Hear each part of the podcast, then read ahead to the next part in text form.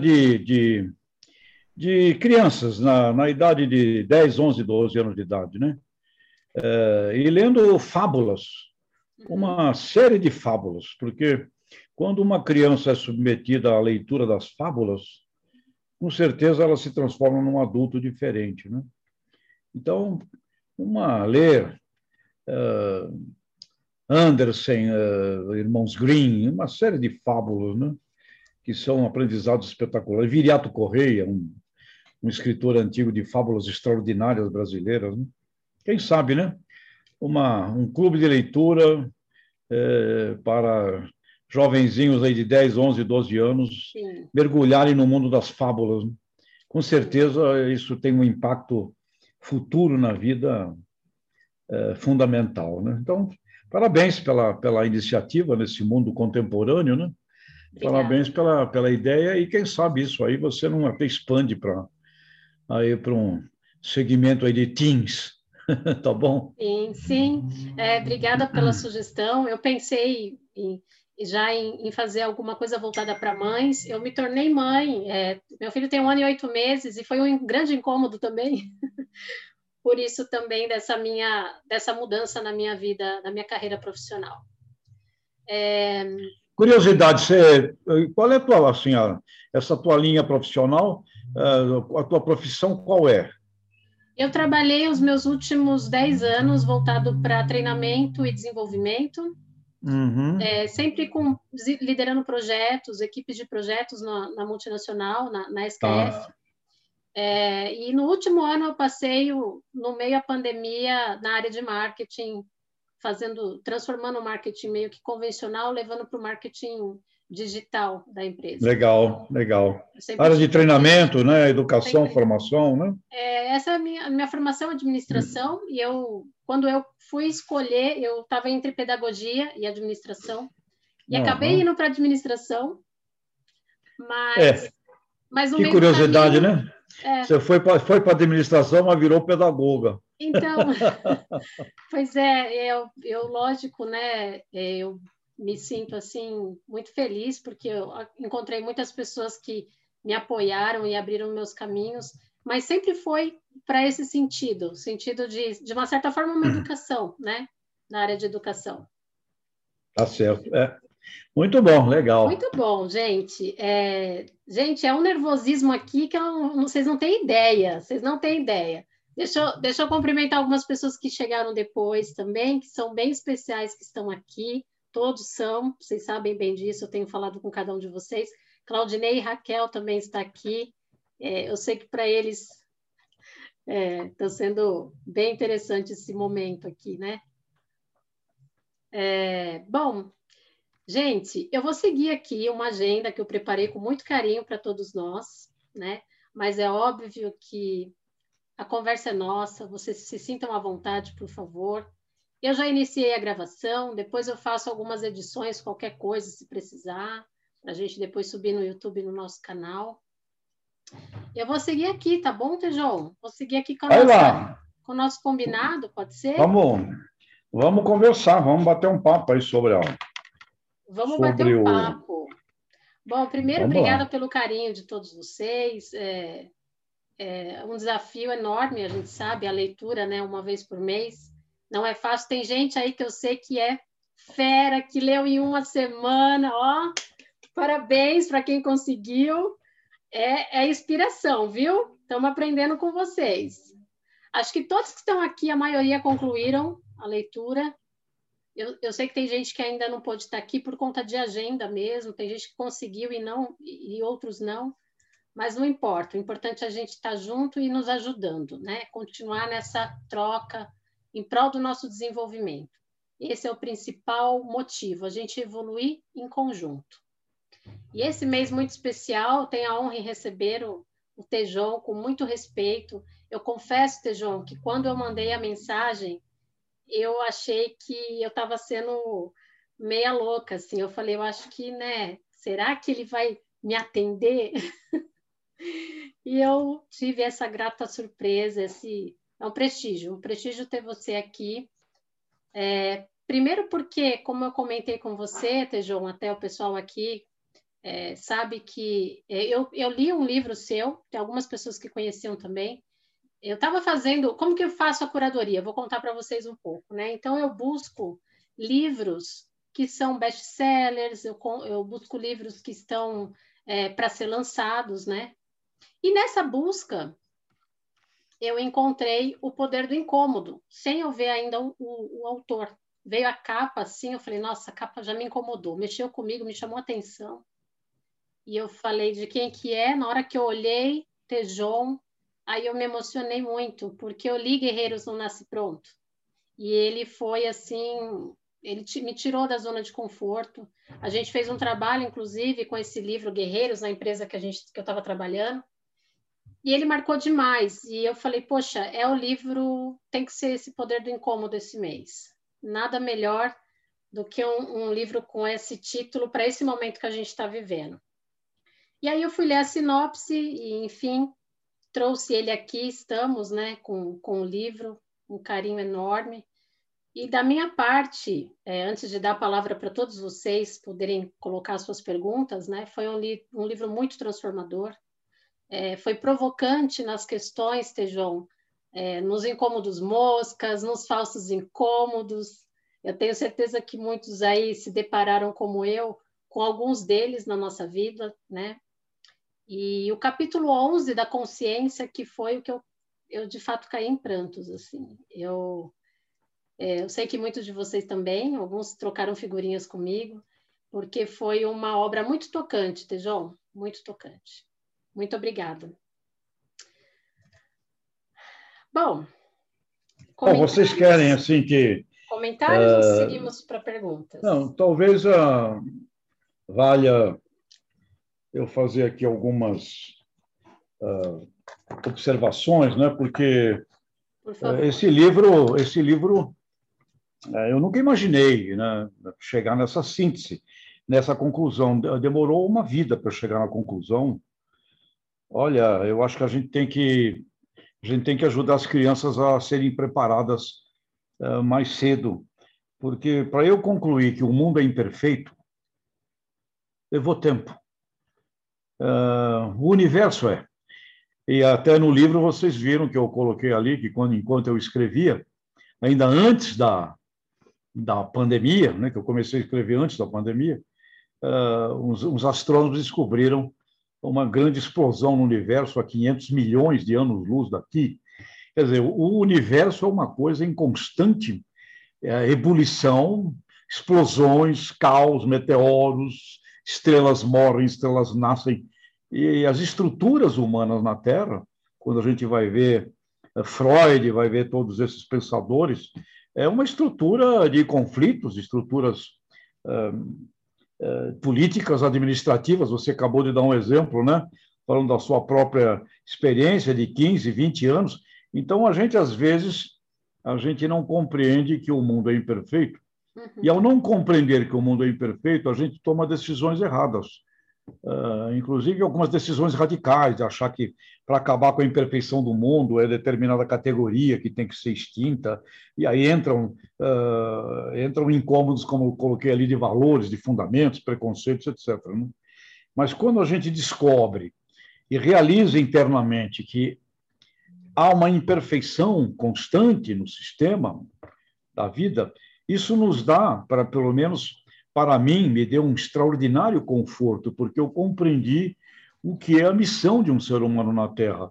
Num curtinho espaço de tempo, a nossa missão é aperfeiçoamentos.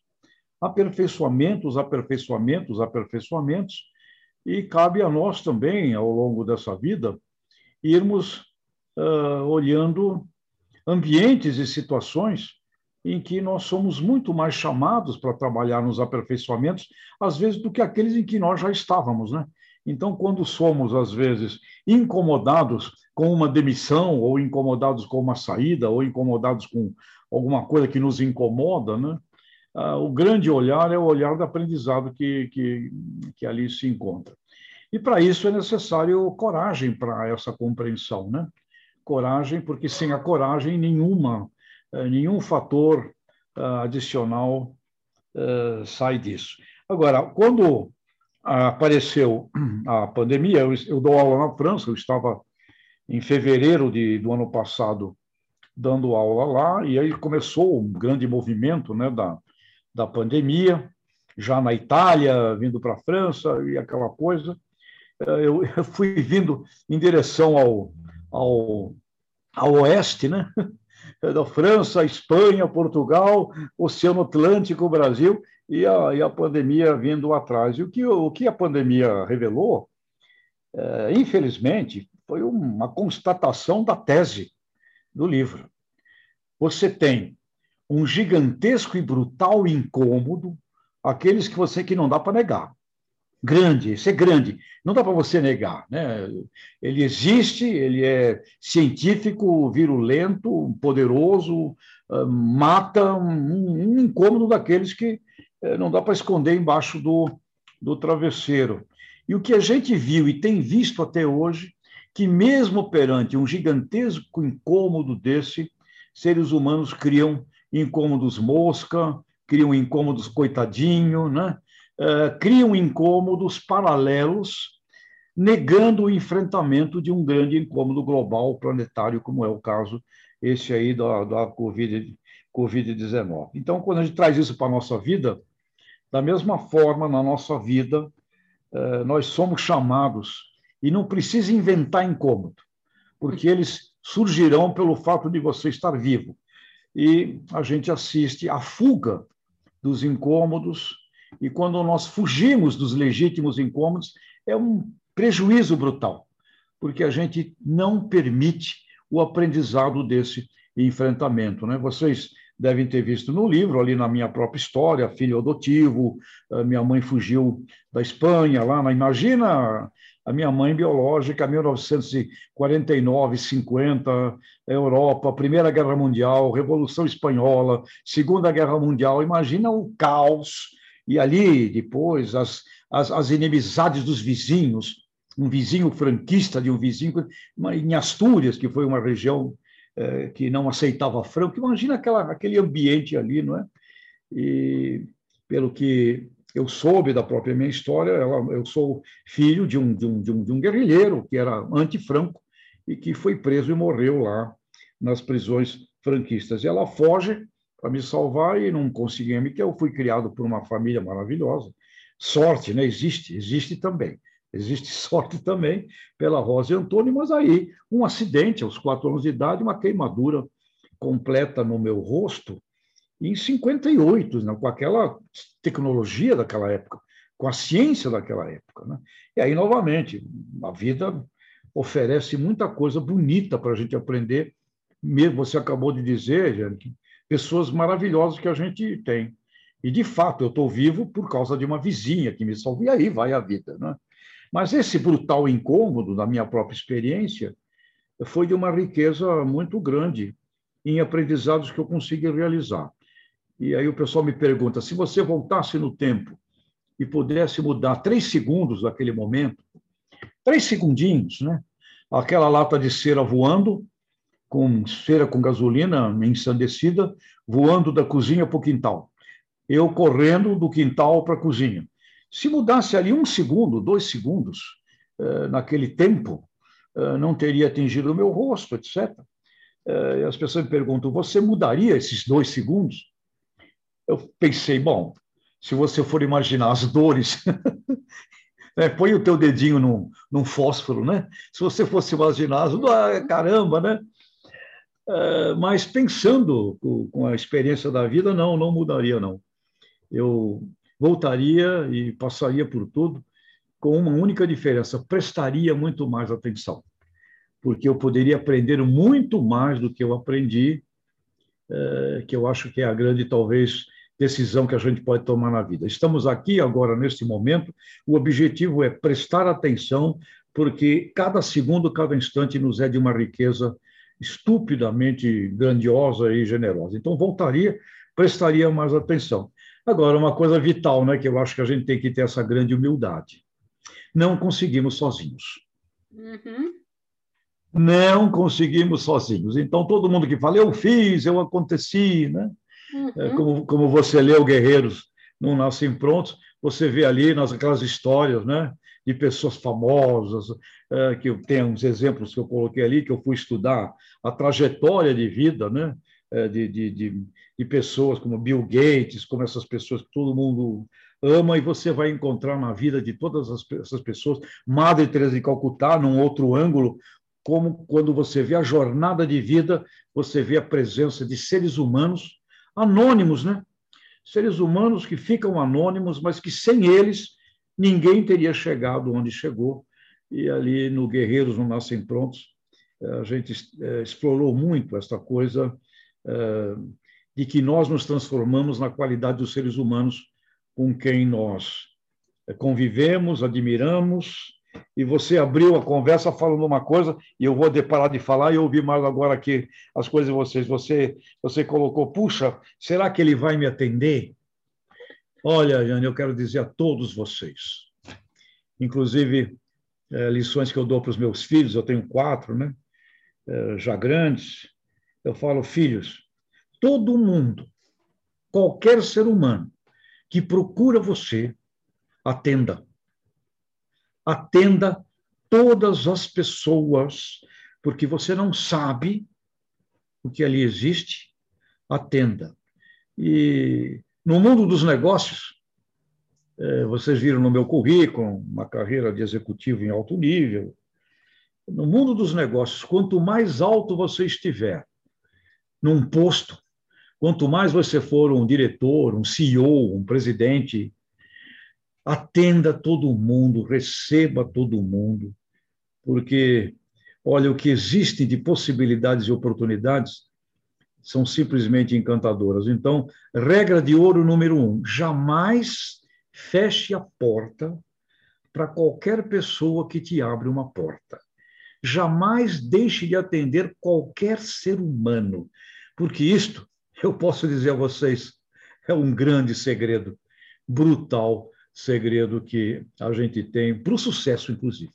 Porque dessas pessoas, dali sairão seres humanos, oportunidades, relacionamentos que são simplesmente fantásticos. E quando você for chegando nos teus 70 aninhos de idade, como eu já estou caminhando para eles, você vai ver que os amigos construídos ao longo da história, eles são é o maior patrimônio da sua vida.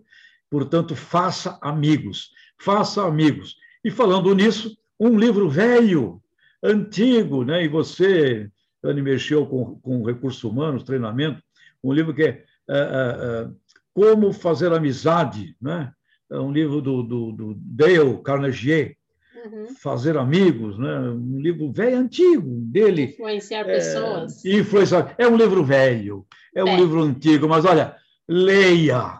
O que tem gente aí em posições Uh, e quanto mais você vai chegando a nível de, de mais rico, mais famoso, mais, maior na hierarquia, leia este livro. Ele é velho e é bom ler. E para encerrar aqui meu papo aqui para vocês, eu, quando que eu li este livro? Meu pai e minha mãe me obrigaram a, ir trabalhar com 15 anos de idade em Santos, numa livraria, meu primeiro emprego numa livraria, que foi um brutal incômodo para mim, porque com o rosto queimado eu tinha que ficar na frente da livraria recebendo as pessoas. Vocês imaginam que incômodo. Fora isso, eu tinha que abrir a livraria, passar pano no chão, eh, varrer, passar pano e limpar banheiro. Então, eu fiz isso por um ano. E quando eu não tinha nada para fazer, o, o, o dono da, da, livraria falava: Leia, José, leia. E aí ele me deu este livro do Dale, como fazer amigos e influenciar pessoas. Portanto, olha, obras maravilhosas, antigas, e tem muita gente no poder precisando parar e ler um livro antigo como esse aí. Mas, ok, gente, ah, eu fiz aqui o, o introito, quero agradecer o carinho de vocês, a escolha eh, de estar junto de vocês, e vocês leram, provavelmente, vocês querem fazer comentários, perguntas, etc. Fico aqui à disposição muito feliz por estar com vocês. Obrigada, Tejon. Em nome de todos, te agradeço sua introdução, agradeço demais. Eu vou então seguir com as perguntas que o pessoal me passaram. Alguns me passaram, outros talvez tenham perguntas para fazer agora, ao vivo. Não tem problema. Vocês já viram que o Tejon super, né? tranquilo com a gente, então vamos nessa. Eu vou aqui com a pergunta, vou fazer assim, gente, um ping-pong. Eu vou falar o nome do leitor e aí vocês abrem a câmera. Tem gente aí que está escondida, não quer aparecer. O que está acontecendo com vocês, meus amores? Luana, Gabriela, cadê a Cíntia? Queremos ver vocês. Gabriela, vou mandar sua pergunta aqui. Cadê você? Aê! Pode soltar o seu áudio. Aí. Então vamos lá. Eu vou fazer a pergunta da Gabi. Legal. E, e aí ela, você já sabe quem que é agora, ela deu o um sinalzinho aí para gente. Tejon, como foi para você dar continuidade no desenvolvimento do livro em meio à pandemia? Tiveram muitas mudanças? É, Gabi, quando o conceito do, do, do, incômodo ele já vinha comigo é, e, e, a minha ideia era, era, transformar essa visão do incômodo numa visão de desafio positivo, de alavancagem. Né? Isso vinha comigo. Então, já trazia essa, este fundamento. Quando aconteceu a pandemia e ela se realizou uh, fortemente a partir de, de março do ano, do ano passado, eu parei de escrever. Eu parei de escrever, falei, eu preciso ver, porque este exemplo aqui é um mega incômodo. É, vocês leram um livro, o que eu classificava já como incômodos entrópicos. São grandes incômodos, guerras, né, explosões nucleares, eh, meteoros que destroem uh, planetas, grandes doenças, grandes enfermidades. Essa não foi a primeira, não será a última. Então, eu, já trazia uma categoria de incômodos entrópicos, que são os grandes. E vou indo para as nossas vidas, aqueles que realmente nos, nos tiram de, uma, de uma rotina aqueles uma grande doença, uma grande enfermidade, eh, morte de seres humanos muito amados, queridos, eh, a entropia também num sentido eh, mais pessoal, mais íntimo. Então parei de escrever e fiquei observando, não é?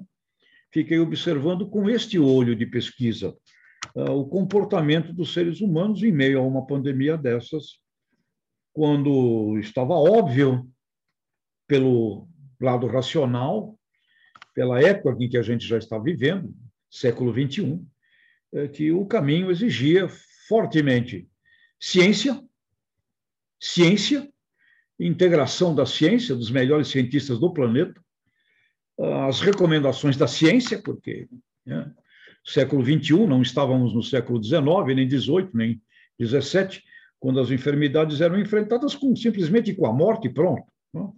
morria e acabou, e receitavam chá, sangrias, é, coisas daquele período. Então, nós temos a ciência. A ciência, na, na recomendação, a disciplina, e, obviamente, um nível muito mais profundo de planejamento estratégico econômico, em cima das fortalezas eh, econômicas de cada país, de cada região, para que você pudesse manter ali num, num, num foco. Então, duas coisas muito claras que eu observava, como é o que tinha que ser feito. Um processo científico intenso né? e um processo de um foco muito grande num planejamento estratégico econômico uh, e de ênfase uh, naquilo que seria o ponto forte que poderia sustentar uh, minimamente a base econômica, no caso de um país ou de uma região, etc. E o que a gente viu foi uma verdadeira atrapalhice e negacionismos, e, ao contrário, uma série de criação de incômodos paralelos, um contra o outro, raivas, ódios, aquele lá que inventou uh, uh, o, o incômodo da vitimização brutal. Olha o que fizeram comigo, olha o que estão fazendo, olha aqueles lá, a culpa é daqueles. Então, pude assistir, em meio a uma tragédia desse tamanho, onde somente uma coisa teria valor, um foco muito acentuado no enfrentamento do verdadeiro e legítimo e grande incômodo, a gente viu uma dispersão considerável desse foco, dessa ênfase, isso tudo acarretando sofrimentos, dores, sofrimentos, e a gente tem essas dores e sofrimentos uh, por aí uh, espalhadas no mundo. Seria o óbvio imaginar que perante um, um caos desse tamanho, os 40 presidentes das 40 maiores economias do mundo se reunissem imediatamente, convocassem um grupo de 30, 40 cientistas imediatamente e tivessem ações conjuntas imediatamente. Ao contrário. Então, aquilo que a gente pôde ver numa visão macro, gigantesca, eh, serviu para trazer para a experiência e para a vida uh, da nossa pessoa também. Então, foi um infortúnio, e está sendo, né? uh, mas uma experiência, se faltava a vivência concreta. Dentro de um grande incômodo entrópico, esta pandemia uh, nos revelou. E também passa a revelar novamente visões e, e clareza de seres humanos que fazem o um enfrentamento correto e, e, certo, e como isto vai nos dando uh, os caminhos que uh, todo mundo tem que seguir. Mas há uma grande luta. Perante um incômodo legítimo, parece que a gente tem uma grande vontade de fugir dele e criar incômodos paralelos. Isto seria na minha própria experiência de vida, se o bullying, por exemplo, com uma cara queimada, se transformasse eh, no grande incômodo maior de todos e ele fosse muito maior do que o verdadeiro e legítimo incômodo, eh, que era construir eh, construir consciência, obra, realizações muito superiores a um acidente de uma queimadura, para dar um exemplo pessoal, tá certo? Íntimo e pessoal.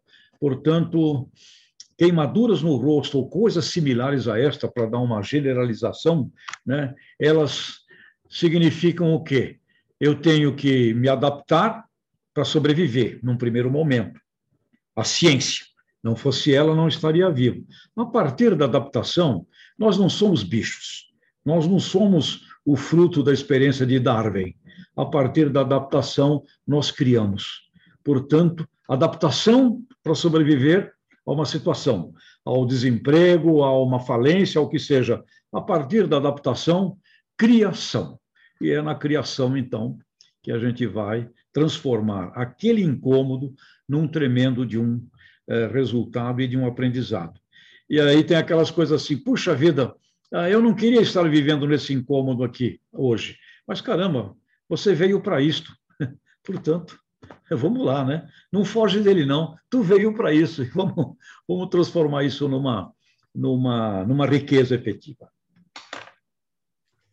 Obrigada, Tejon. Gabi, quer comentar? Falar com o Tejon alguma coisa? Respondida?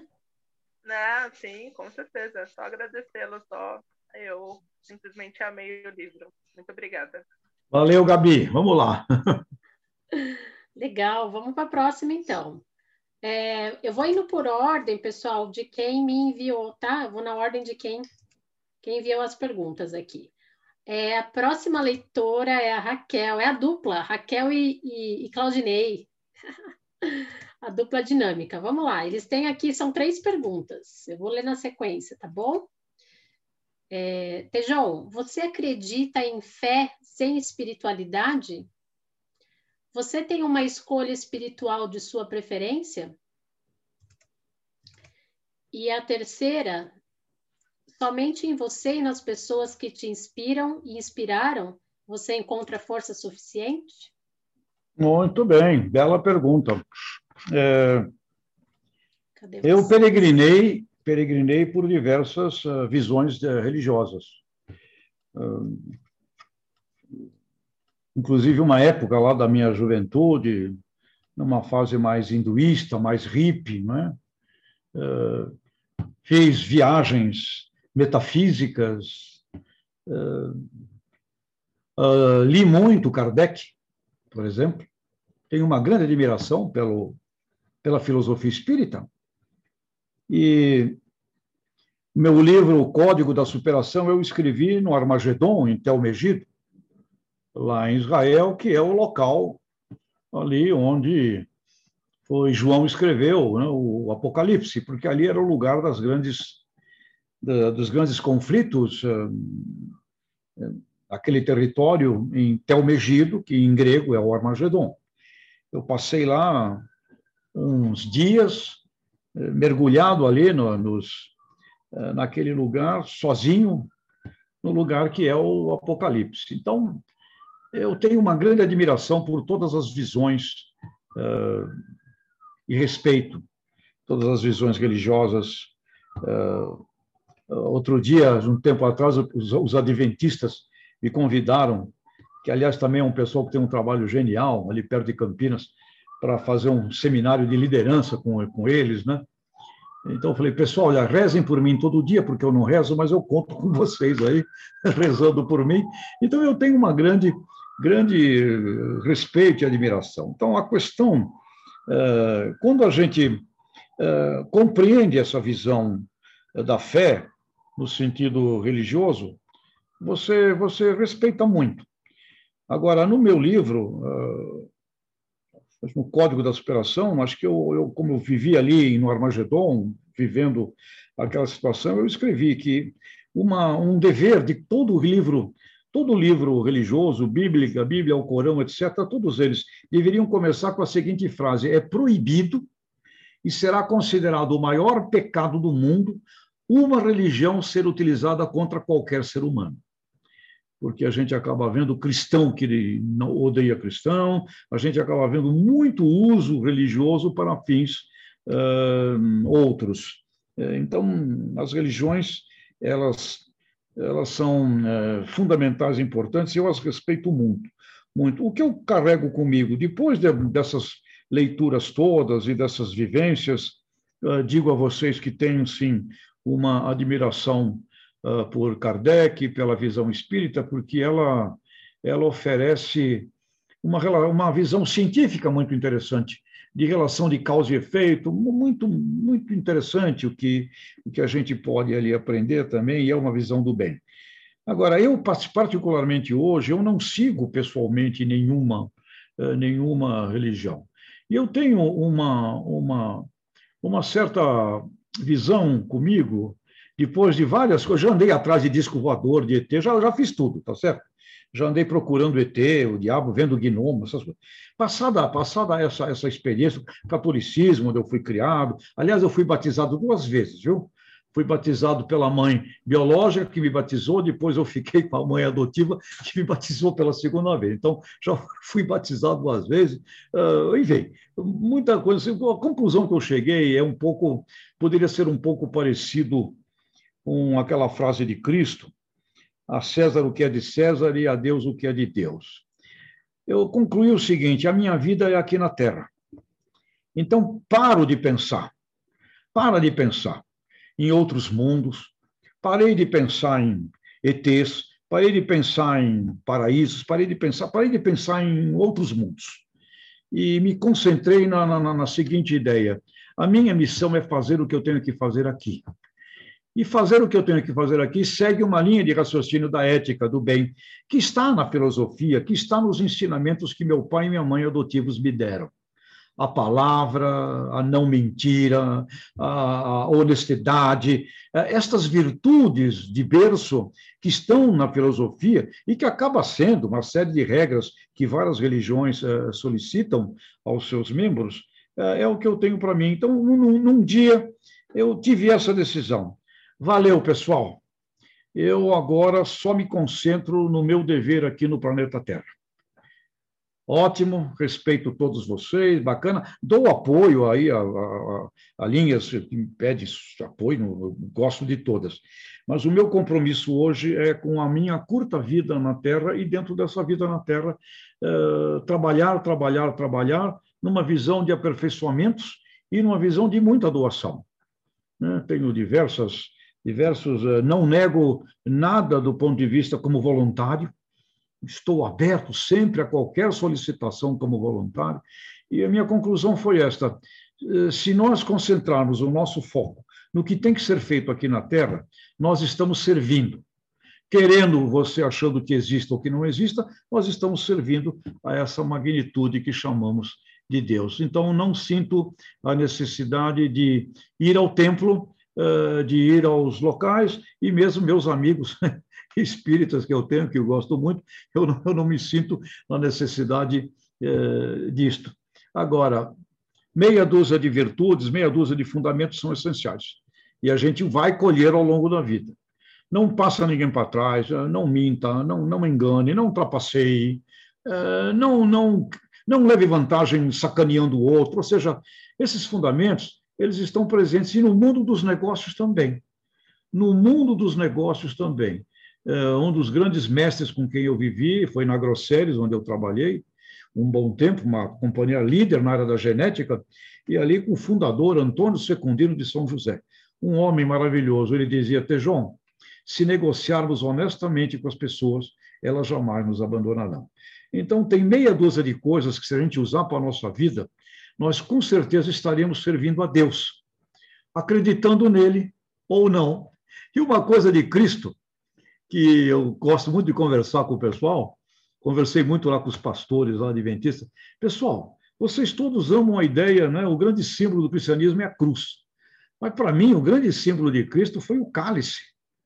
Porque foi na hora do cálice que ele decidiu enfrentar a barra que ia ter que enfrentar. Quando vem aquela tentação, né? Senhor, se for possível, afasta de mim esse cálice. Não! Tu vai pegar e vai fazer. E na Bíblia está escrito assim: é, não é a minha vontade, mas se for a sua vontade, eu farei o grande momento da Terra, o grande momento dessa coisa do compromisso com a nossa vida aqui na Terra, olhando a jornada cristã, eu vejo no cálice. Tanto é que, quando fui a São Francisco de Assis, lá, lá em Assis, lá na Itália, comprei aquele cálice lindo, né? Que eu acho, ah, tá aqui. O cálice, o cálice lindo de de, de São Francisco de Assis, lá na, lá na Itália. O cálice. E o que é o cálice para mim? Compromisso com o que tu tem que fazer aqui, na Terra, agora. E o outro mundo, ele vai cuidar de você. Cuide deste. Porque a gente está aqui. Acho que, eu não sei se eu estou sendo muito cumprido aqui nas conversas, e, e, a gente talvez tenha que, que falar mais rapidamente. É que essas perguntas vão me entusiasmando, claro, e eu vou indo, vou indo aí à profundidade delas. Mas aqui está, o lado da fé, o cálice. cálice. Muito mais do que a cruz. Cruz é consequência. O cálice é quando tu decide, eu vou fazer o que tem que ser feito. E eu acho que isso é a síntese, talvez cristã, se pudéssemos falar isso, do poder do incômodo me dá um incômodo. Dá para mim. Agora, atenção, não seja tolo. Sozinho, não conseguimos. Precisamos de alianças, precisamos de eh, estratégias, né? Eh, precisamos eh, de muita coisa aí do nosso lado e as escolhas, as escolhas das pessoas, as escolhas dos nossos mentores. Como é importante, viu, pessoal? Em qualquer lugar que vocês vão, qualquer lugar, Uh, em qualquer lugar, faz essa experiência, uh, vai no shopping, qualquer lugar que você vai, escolha, caramba, aquela pessoa ali, eu, eu puxa, eu estou admirando aquela pessoa. É, é, um, é, um, exercício rico e com as crianças também, muito importante. Admire alguém. Eu fui, eu fui eu aqui na, na, padaria ali, eu fico vendo, puxa, aquela, aquele rapaz ali que está cortando os frios, que, que coisa sensacional. Ele consegue acertar 450 gramas. Caramba! ele consegue acertar 450 gramas de mortadela. É impressionante. Admire, admire. Isso é legal. É. Obrigada, Tejon. Claudinei, Raquel. É isso? Querem comentar? Raquel, quer comentar? Fazer um Obrigada. breve comentário? Boa noite, obrigada. Muito... Claudinei, eu não sei qual é a, a vossa religião, né? É, até me digam que eu fico muito. Ah, ali está, é, um, é Cristo ali ao, ao centro, né? Muito bem. E, e, que coisa, né? Aqueles apóstolos, né? Que coisa impressionante aquela história fantástica. Aliás, eh, no livro eu menciono uh, uns estudos fascinantes e que alguém pergunta assim: caramba, como é que pode uma coisa com uns 12 negros lá, pescador, uns caras mal ajambrados, que não tinha muito com uma história que ninguém acreditaria, é, contra todo aqueles. Como é que pode aqueles 12 negros se transformarem lá? E foi 300, eu acho, 300 depois de Cristo, quando Roma uh, assume uh, o, o, o cristianismo e depois esse negócio vira o maior império da Terra. E essa pergunta é uma pergunta fascinante. Doze caras ali, né, que ninguém daria nada por eles. Portanto, vale essa coisa também linda né, eh, de Winston Churchill. na Segunda Guerra Mundial. Nunca tantos deveram tanto a tão poucos. Então, bendito seja o cristianismo e nunca tantos deveram tanto a doze, doze personalidades ali, aquela história que se você fosse analisar racionalmente, né? É, mesmo, vai, vai, você não é, não é cristão, você é ateu. Mas quando você vê a história, olha, é fascinante. Obrigada, é isso, gente. João. Obrigada. É... Muito obrigado, muito obrigado. Quero obrigado a vocês. Sim, pode fazer. Diga. Tejô, você introduziu falando da importância das crianças, né? E, e, e, deu a ideia de fazer um clube de adolescentes ou de crianças. Então, parabenizo aí pela ideia, porque realmente é na criança que a gente transforma aí o mundo, né? Então, muito, muito obrigada pela ideia aí. Olha, Raquel, Claudinei, o, o pessoal me pergunta, João, por que, que você escreveu tantos livros e tudo, vários outros na área de profissional, de liderança, vendas, marketing, sou professor desde 82, então tenho, tenho um livro nesse, nesse, nesse campo do trabalho. Eu falo, olha, eu, eu, eu não sei, mas o que aconteceu comigo? Uma senhora que morava em frente à minha casa, lá em Santos, já uma vovó, com os netos já criados, morava em São Paulo, e ela ia uma vez por mês lá para ver a casinha que ela mantinha ali. Todo mês ela me levava um livro e ela perguntava o que, que eu entendi do livro que ela deu no mês passado. Eu falava e ela me corrigia, dava uma visão, era uma senhora austríaca, Santos tinha muitos imigrantes naquela época, né? de gente que é, ficou por ali também, não foi para outros lugares. Então, essa senhora me dava um livro para ler e me cobrava o livro. Ela fez isso comigo, que eu me lembro dos meus oito anos de idade até os onze anos de idade. Ela me dava livros infantis, Robinson Crusoe, Hans Staden, fábulas, muitas fábulas, muitas. Essa senhora me fez ler dos oito anos até os dez, onze, por aí, ela faleceu, todo mês um livro. Com certeza, Raquel, eh, eu não seria quem sou se essa senhora não tivesse me dado um livro. E não era só dar um livro, ela dava um livro, ela era uma vovó, não é? Uma senhora austríaca, grandona, alta, a casa dela em frente a mim, ela me chamava, tinha um bolo, tinha um bolo com, com leite e, e Todd, né? da época, um copinho de, de Todd com um bolo. Ela me. Quem entendeu do. Falava meio tipo assim, alemão. Quem entendeu desse outro livro? Eu tinha que dar a falar. Aí ela dizia isso, isso, isso, importante. Agora toma esse novo. Mês que vem, a vovó Justina quer saber o que você aprendeu desse livro novo. E quando ela voltava, lá ia eu, o Todd e o bolo. Meu Deus do céu, amigas e amigos, como nós somos dependentes de seres humanos.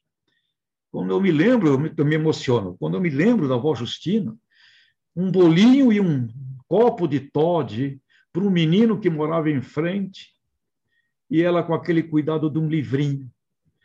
Muitos livros de fábulas, que coisa impressionante o que eu devo na minha vida. E olha, gente, passado anos, eu já como diretor do, do Jornal Estado de São Paulo, não precisava fazer mestrado, estrito sexto, essas coisas, não precisava. Aí um amigo falou, olha, vamos fazer um mestrado lá no Mackenzie. Eu corri e fui fazer um mestrado no Mackenzie. Por quê? Porque a vovó Justina falava todo mês para mim que os filhos dela estudaram no Mackenzie e que um dia eu ia ter que estudar no Mackenzie. Com 55 anos de idade, eu fui fazer um mestrado no Mackenzie por causa da dona e da vovó Justina. Ou seja, livros para as crianças, eh, Raquel, Claudinei, é, é, eu acho que se a gente não educar as crianças a isto, é muito difícil depois, precisa muita vontade, muita terapia. Criança é tudo, viu, Raquel? Criança é tudo. A minha tese de doutorado, a pedagogia da superação, ela passa exatamente por isso. O que nós fizermos com as crianças até 10, 11, 12 anos de idade é a diferença no planeta, a diferença no mundo. Obrigado, Raquel, pelo, por reenfatizar o, o assunto. Obrigada, Tejon. Obrigada, Raquel, Claudinei. Vamos para a próxima. Tem mais três perguntas, só para você ter uma ideia, tá, Tejon? Do horário, para a gente poder se organizar E, enfim, Ótimo. Tá? Tem mais três aqui, então vamos lá. O próxima, a próxima pergunta é do Marcos. Deixa eu já pôr aqui você, Marcos. Um pin em você aqui. E eu já vou ler a sua pergunta também. Você e o Tejão aqui na tela. Tá vendo o Marcos aí, Tejão? Marcos, onde estás? Donde, donde, donde? É, aqui para mim não está aparecendo. Estou vendo Gabriela, Mariana, Raquel. Vai para o lado aí. Arrasta na setinha para o lado. Tá dando um tchau aí na tela para você. Ah, tá aqui o Marcos. Agora apareceu. Marcos. Apareceu? A esse. Vamos lá para a pergunta dele. É... Tejon, é... o que o Tejon de 2021 falaria se pudesse voltar atrás e mudar algo em sua história? prestar mais atenção, Marcos. Prestar mais atenção, prestar mais atenção. Se eu pudesse voltar com a sabedoria que acabei adquirindo, eu prestaria muito mais atenção em tudo.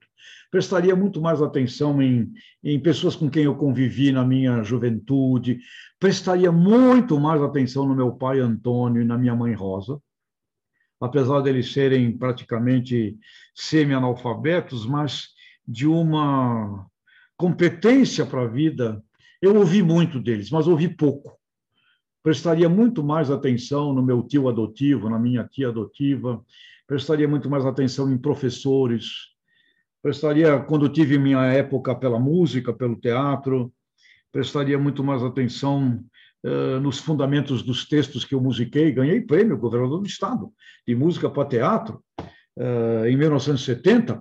Foi uma convivência fascinante, Marcos, com, com a arte, e num desafio muito rico, porque o meu desafio não era simplesmente, eu não era um ator, eu tinha que interpretar Brecht e transformar Brecht em música.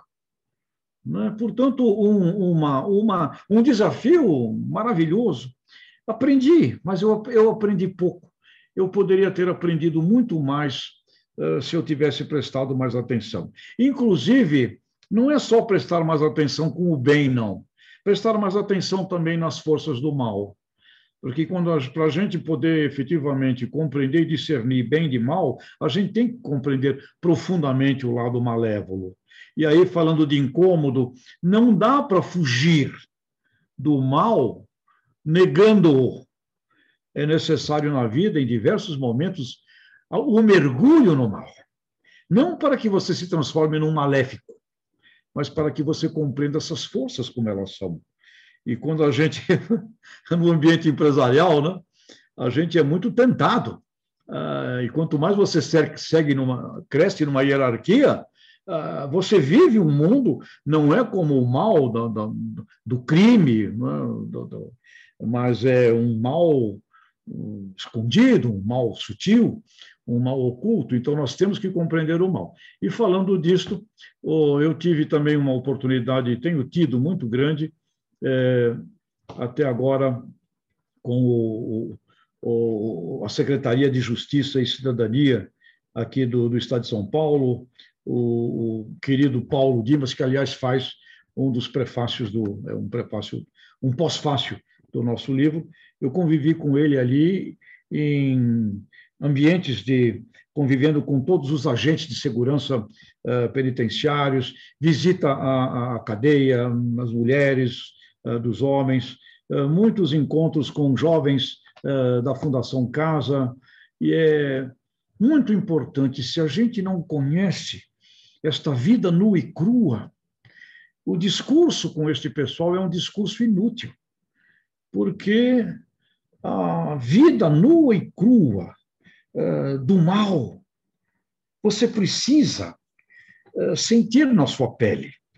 Eu procurei, e aliás, vem outra coisa genial do meu pai adotivo, quando eu tinha acho que uns 12 anos de idade, lá em Santos, passando um dia na penitenciária de Santos, ali em frente, tinha a fila das visitas, ele se dirige a uma senhora e pede autorização para entrar com ela e comigo para visitar o filho dela. Assim, uma pessoa que não conhecia. Essa senhora aceitou e eu entrei com o Antônio e com essa senhora lá na cadeia de Santos para visita. E olha, é simplesmente inesquecível o corredor, a vistoria, a escada subindo, a mesa, todos aqueles rapazes chegando do crime e as pessoas da família ali, e aquela senhora do lado, quando o filho vem, começa a chorar. E eu e meu pai, meu pai muito mais que eu, começou a conversar com aquele jovem, não me fugiu mais da cabeça isto.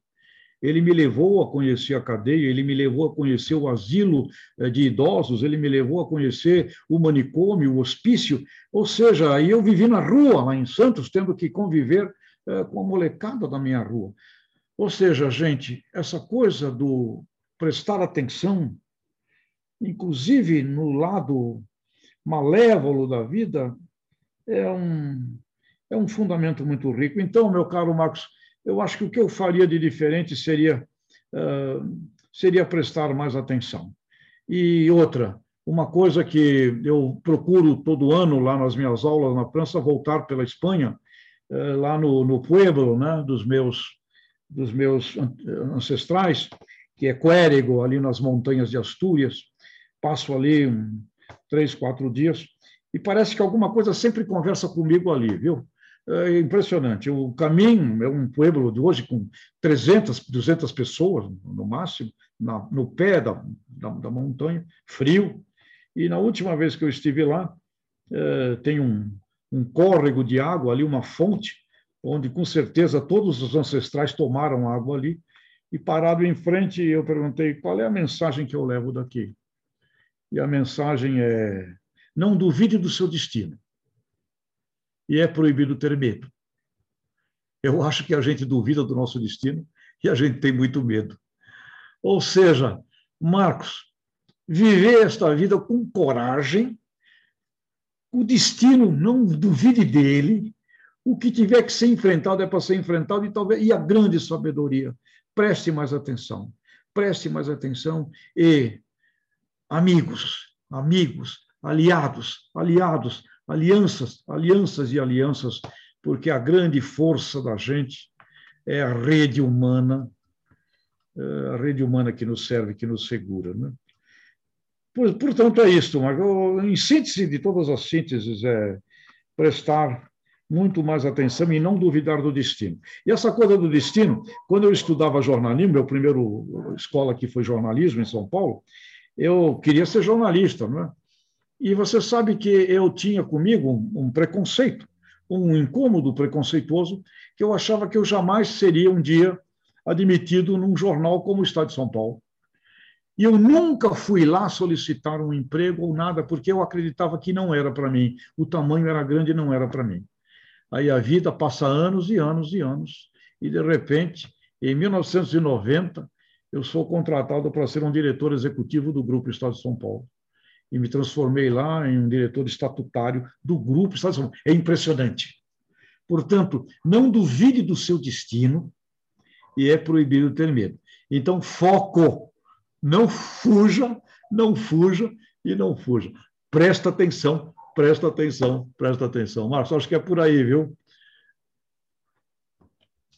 Comentários? Algum, algum breve comentário, Marcos? Vou ser muito breve, senão vou falar muito. Eu, eu já fiquei emocionado quando ele fala do, do, aqui dos pais.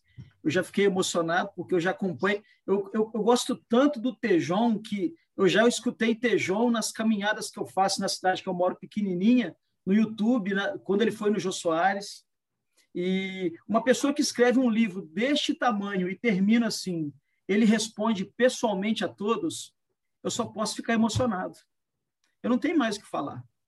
É assim uma coisa fantástica. É por isso que às vezes eu, a minha esposa fala assim: "Nossa, você consegue dar bo muito bom dia 5 da manhã até para até para o cachorro que passa em frente à minha casa, porque às vezes aquela pessoa ela só vai ter o seu muito bom dia pela manhã."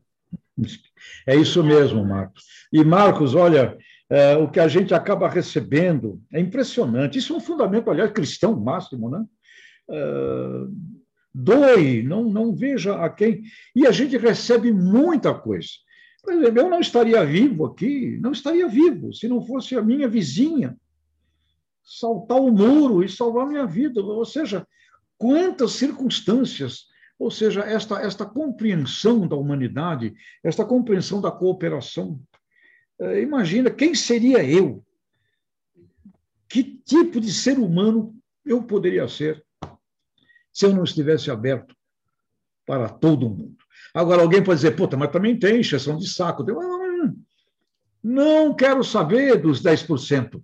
Eu, eu, aliás, o Daniel Goleman né, falou é. que você tem lá, né? É 11, 19, 50, 20, né? É 11, a galera que vai lá na frente, 19 segue, 50 é turista passando tempo no planeta, 20% terrorista detonando tudo. Ah, não me interessa, galera. Eu também já fiz a besteira, também já fui meio terrorista. O importante é eu não consigo, eu me sinto muito mal. Eh, e você quer saber um exemplo de um cara grande, o Pelé, né, com quem eu fiz trabalho e convivi com o Pelé? O Pelé era um cara, cara ele, ele, ele é, teve uma situação incrível. Nós fomos gravar um, um, filme aqui na República do Líbano, em São Paulo. Isso foi em 1900 e, foi 2000, 2001 por aí. Fomos gravar um, um filme e saímos da, da, da, gravadora República Líbano. Quando Pelé na rua, pronto, todo mundo para, né? carros pararam. E um taxista parou, saiu do carro e foi lá, Pelé, e pediu lá um autógrafo e tal. Voltou para o táxi, e o táxi não pegava. Aí ele falou: pessoal, me ajuda, empurra aí primeiro cara que foi empurrar o táxi foi o Pelé.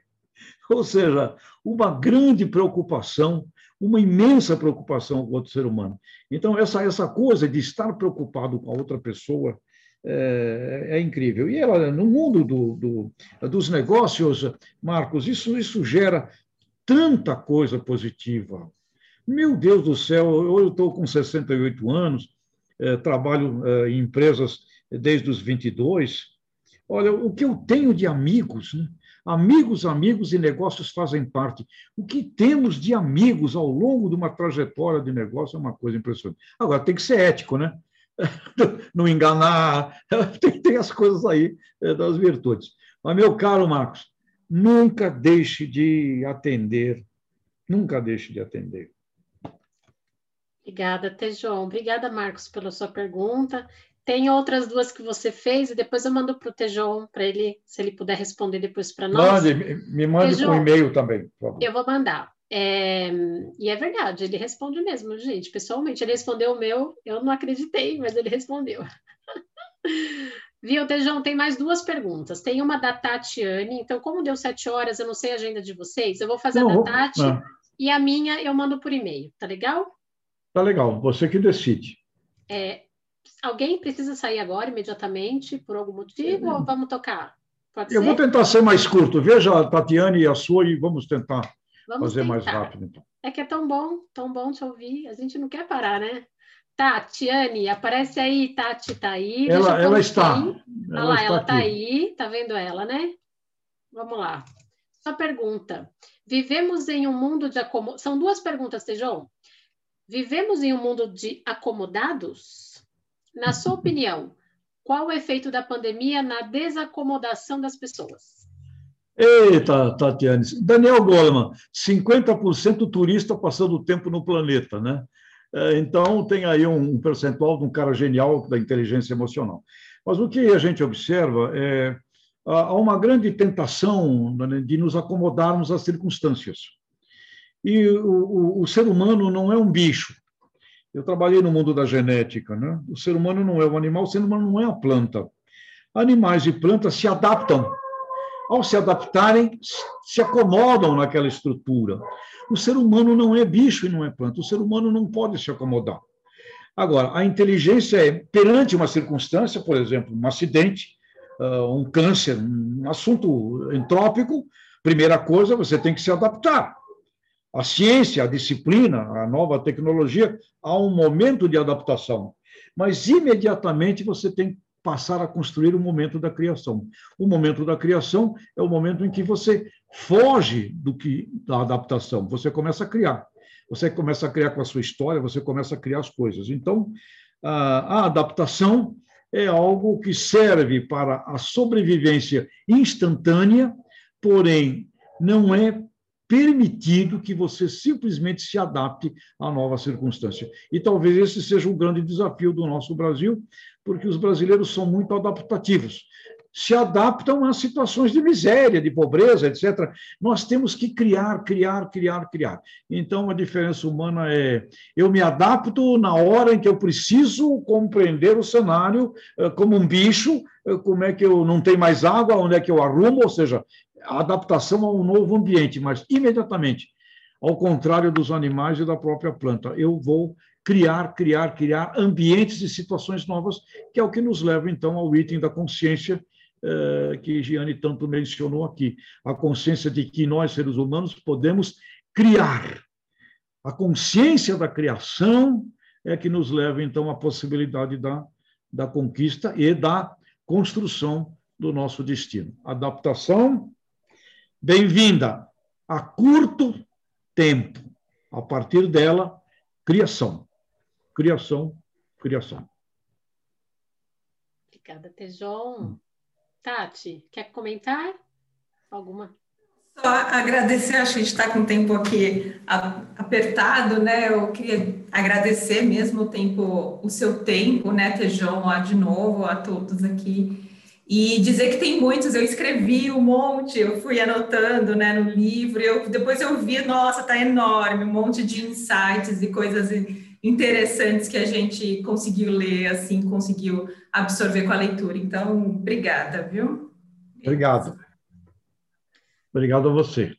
Obrigada, Tati. Então, vamos para a última pergunta, que é a minha. Se ninguém mais tiver alguma... Alguém tem alguma pergunta queira fazer agora? Assim? Não? Inusitado? Carlinha? Vou lá então, vamos nessa, para não atrapalhar a agenda de ninguém. Olha só. Tejon, é, no capítulo 15, você fala da pedagogia da superação e você escreve que o seu sentido da vida pelo tempo que ainda tiver será de levar a pedagogia da superação para as escolas. É, você falou um pouquinho sobre isso já, mas é, você fala que quer levar para o ensino fundamental, para a Fundação Casa, empresas, ONGs. É, eu gostaria que você comentasse um pouquinho mais sobre esse seu projeto, como que ele está, tem o um livro, mas quais são as ações que você está pensando ou já está fazendo para a gente conhecer? É, essa, esse é o meu, meu, I have a dream, esse é o meu sonho de poder uh, trabalhar com crianças, crianças na faixa assim de, de, de 10, 11, 12, né? não muito pequenas, mas nessa faixa de 10, 11, 12, no sentido de prepará-las para a vida assim como eu fui preparado para a vida. Prepará-los para a vida, o, amor ao trabalho, uh, o amor aos diferentes, a compreensão das dificuldades. Uh, e eu tive, até a pandemia, e aí paramos na própria Fundação Casa, paramos tudo, uh, algumas experiências com escolas onde aconteceram, uma delas onde aconteceu o suicídio de, um, de, uma criança, de um, de um jovenzinho, e ali se atribuía isso a um sofrimento a partir do bullying, né? E eu passei nessa escola em todas as classes conversando com uh, com as crianças. Uh, eu sinto que o, a não clarificação da vida para a criança, uh, fugindo do preparo para os verdadeiros incômodos, legítimos incômodos, a fuga disto, uh, surpreende, surpreende as pessoas. E um ser mais frágil, na faixa ali dos 12, 13, 14 anos, ele pode tanto fazer uh, um suicídio quanto pegar uma arma e sair atirando em todos os, os outros ou em volta dele por uma raiva ou por um grande ódio. Eu entendo que as coisas da vida, do bem, gostosas, felicidade, maravilhosas, as festas a Disney World tem que ser mostrada a todas as crianças, mas também nós temos que mostrar às crianças o que é o enfrentamento eh, da dificuldade, da agressividade, da, do ódio, da raiva. E os geneticistas já nos dizem que tem seres humanos que nascem com uma carga de um potencial genético muito acentuado eh, de ausência de empatia. A ausência de empatia com uma agressividade, com uma educação que pode, inclusive, aumentar o nível do ódio e da raiva numa pequena criança, transforma essa criança ali com 10, 11 anos de idade num verdadeiro inferno hum. e no infernizador do entorno. Portanto, isto tudo tem que ser identificado rapidamente e a gente tem que trabalhar. Ao mesmo tempo, Baixa empatia, agressividade muito alta, é corrigida na educação desde cedo, você pode transformar ali num grande, no mínimo, num grande atleta para o MMA, para o UFC. No mínimo, transforma ali aquela coisa eh, numa grande competência de luta soviética e tudo. Então, é na, na fase da criança que a gente tem que transformar isso. E nessa, nessas salas que eu entrava, era muito simples, né? Tinham ali 30 jovenzinhos, eu perguntei, quem aqui gosta de fazer bullying nos outros? Olhava, dois, eu percebia, né, pelo movimento corporal, que eram aqueles ali, o espírito de porco. E eu perguntava, quem são os dois, três aqui que sofrem muito? Sofrem muito com o bullying que eu sei que tem uns dois aqui que fazem. Eu via se escondendo embaixo da carteira duas, três jovenzinhos. Eu falava, olha, uma coisa é o bullying malévolo. Alguém que vê que um ser humano é frágil, um coleguinha é frágil, e fica infernizando a vida daquele coleguinha na fragilidade que ele tem. Isso é mal. Outra coisa é uma brincadeira, um barato, isso é diferente. Não vamos exagerar também, porque o auto-bullying é o pior de todos. O auto-preconceito é, é, é destruidor.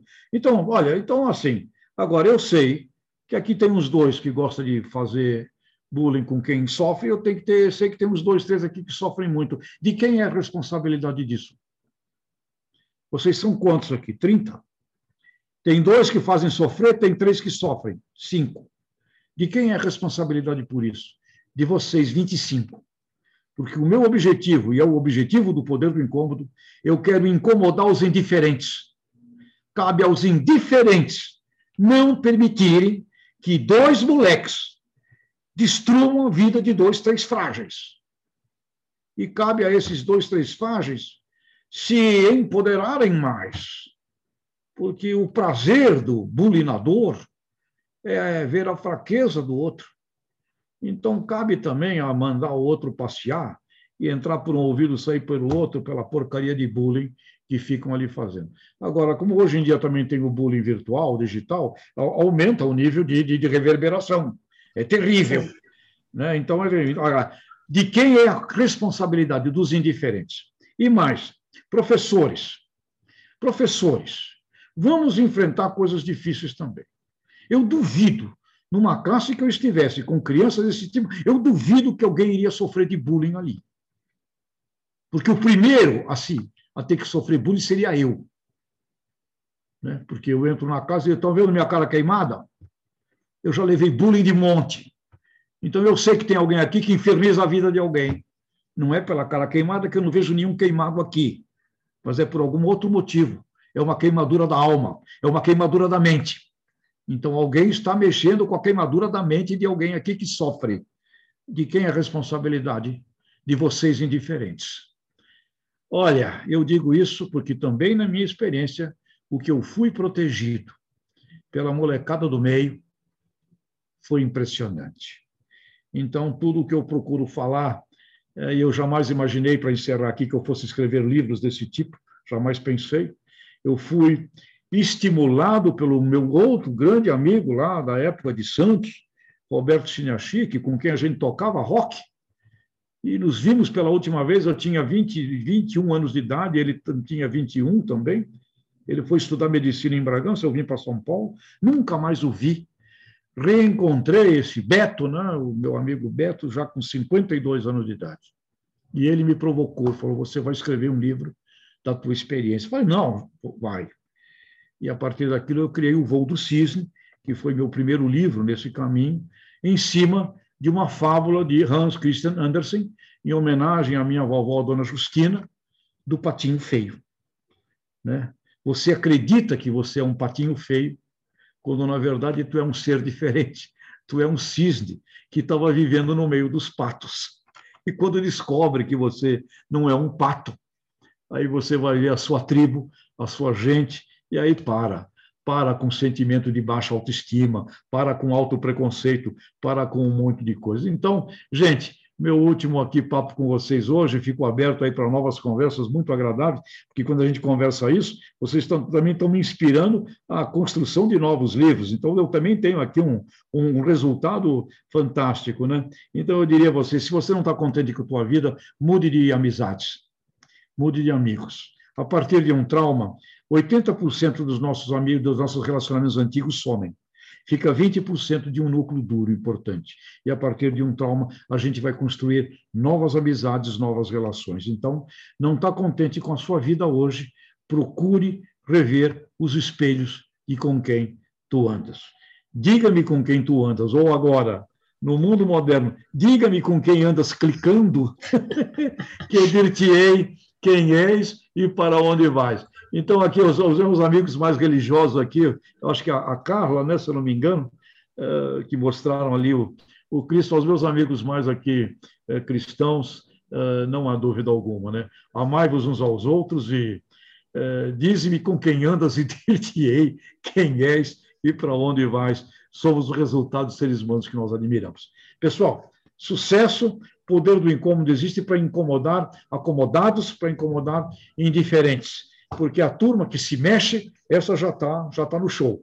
Essa já está já tá aí realizando. Vamos incomodar os indiferentes, porque se nós não trouxermos e não resgatarmos os indiferentes, nós não conseguimos andar com o mundo. O pessoal para, o pessoal acomoda e não deixa a gente ir. Então, nós temos que, vamos, gente, vamos, gente, vamos, vamos, vamos.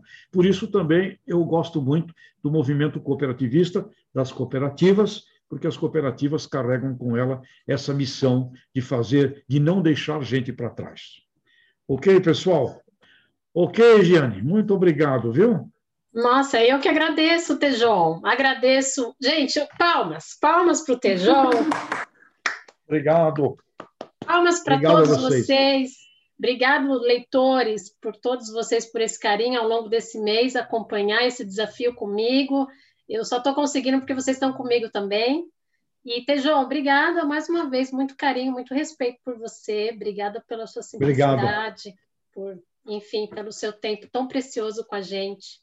Obrigado. Vamos tirar uma foto, todo mundo? A Carlinha, ela sempre, ela sempre me ajuda. Vamos tirar uma é. foto. É, só, enquanto a gente prepara a foto, eu vou falar para vocês que eu estou gravando, né? Como eu já tinha comentado, vou salvar depois eu vou fazer uma breve edição e eu vou subir lá no YouTube para vocês, para disponibilizar, tá bom? Na íntegra. Legal? Obrigado. Legal. É, você vai tirar, Carlinha? Vou. Eu vou contar até três, para todo mundo sorrir. Se a gente tiver com o um livro aí para a gente colocar aqui na... Cíntia, você veio. Luana, aí. Obrigada, meninas. Todos preparados? Ai, gente, que emoção. Obrigada. Três, dois, um já. Ai, que felicidade. Gente, obrigada. Obrigado, gente. Obrigada, Obrigado. gente. Uma boa noite Felicidade. Ah, a, a, a, Carla, Carla, tá legal. Obrigado. Obrigado. Sucesso, Carla. gente. Carla Felicidade. Coragem, vamos para cima da vida. Vamos aquecer os mornos e os frios. Vamos embora. É, pega eles. Vou pegar. Obrigada. Tchau, tchau. Tchau, obrigada. Tchau, tchau. Boa noite. Boa noite. Prazer, professor. Eu vou, eu vou avisar vocês o, me, o, livro do mês que vem, no decorrer dos dias. Tá bom. Tá bom. Obrigada. Tchau. Beijo, tchau. Beijo, gente. Tchau, Gigi. Tchau. Vou mandar no seu celular e no seu, na sua, no seu WhatsApp e no do grupo, tá bom? Manda aqui, fantástico, por favor. Fantástico, Obrigada. Muito bom. Obrigada, gente. Valeu, Carinho, foi ótimo. viu? Obrigada, Luana. Obrigada, Cíntia. Beijo, tchau. Tchau. Obrigada, Marcão.